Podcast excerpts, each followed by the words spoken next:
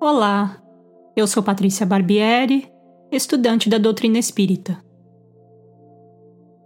Em outro episódio em que abordei o estudo ativo, falei que para estudar é necessário analisar os conteúdos, refletir, questionar, comparar e fazer relação com outros conteúdos. Essas atividades nos fazem pensar intensamente, aguçando a nossa concentração e, consequentemente, produzindo um aprendizado de qualidade. Uma forma de iniciar esse processo é dialogando com o texto que está sendo estudado. Se você não tem o hábito de dialogar com o texto, vou explicar como funciona. Experimente criar esse hábito e verá o quanto faz diferença no entendimento do texto e no que foi aprendido. Antes de iniciar o estudo, pode ser que você tenha dúvidas sobre o assunto estudado.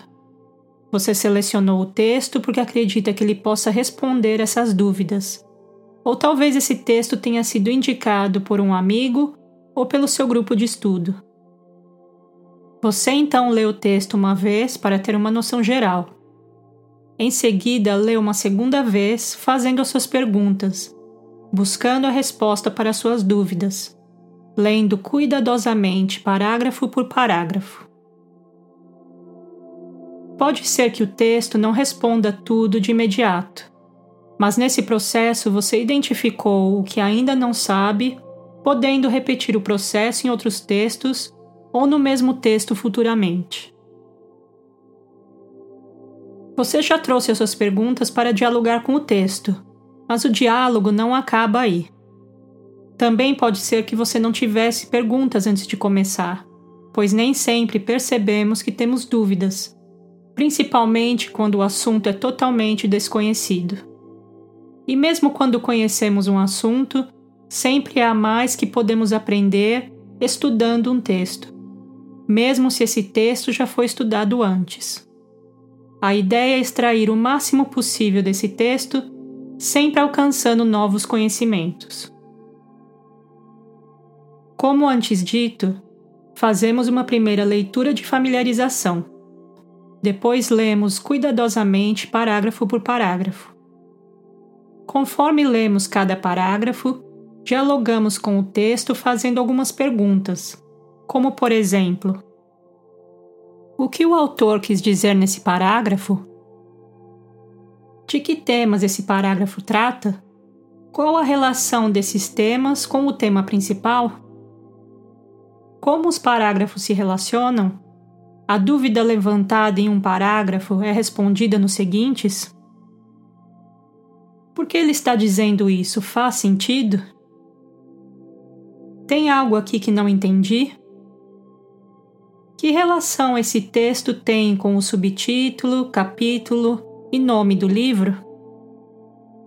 Posso relacionar esse texto com outro do mesmo autor ou de outro autor? Esse texto complementa a ideia de outro texto? Essa informação contradiz algo que estudei em outro texto?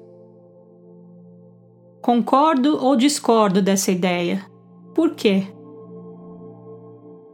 Como isso se aplica na minha vida? Consigo identificar isso em mim? Onde isso se manifesta na minha forma de pensar e agir? Talvez depois desse exercício você termine com mais dúvidas do que quando começou o estudo. Mas não se desmotive, isso é completamente normal. O objetivo do estudo não é só ficar repetindo o que já sabemos, mas questionar o que pensamos saber e identificar o que não sabemos, dessa forma refinando e construindo um conhecimento sólido. Esse processo de construção pode levar uma vida inteira então é importante saber suportar a frustração momentânea para que ela te impulsione na busca do conhecimento. A partir das respostas que brotam ou não do texto durante o diálogo, vamos construindo um raciocínio, pensando se o que lemos faz ou não sentido e identificando o que teremos que pesquisar mais. Algo que me ajuda bastante durante esse diálogo com o texto é fazer anotações nas margens do livro ou em um caderno conforme encontro as respostas para as minhas perguntas. Escrever o que entendi com as minhas próprias palavras me faz ver claramente o que precisa ser revisto, pois se não consigo explicar o que acabei de ler, evidentemente não entendi bem. Quando não conseguir sanar uma dúvida de pronto, sugiro que marque o texto com um ponto de interrogação para rever em um próximo estudo ou durante um estudo em grupo.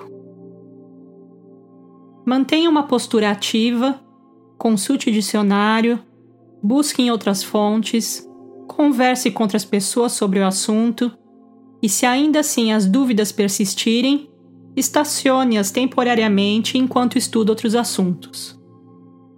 Frequentemente, as ideias precisam de tempo para serem processadas e amadurecer. Pode ser também que durante o estudo de outros assuntos você encontre a peça que falta no quebra-cabeça. Que seus diálogos sejam enriquecedores. Bons estudos e até breve!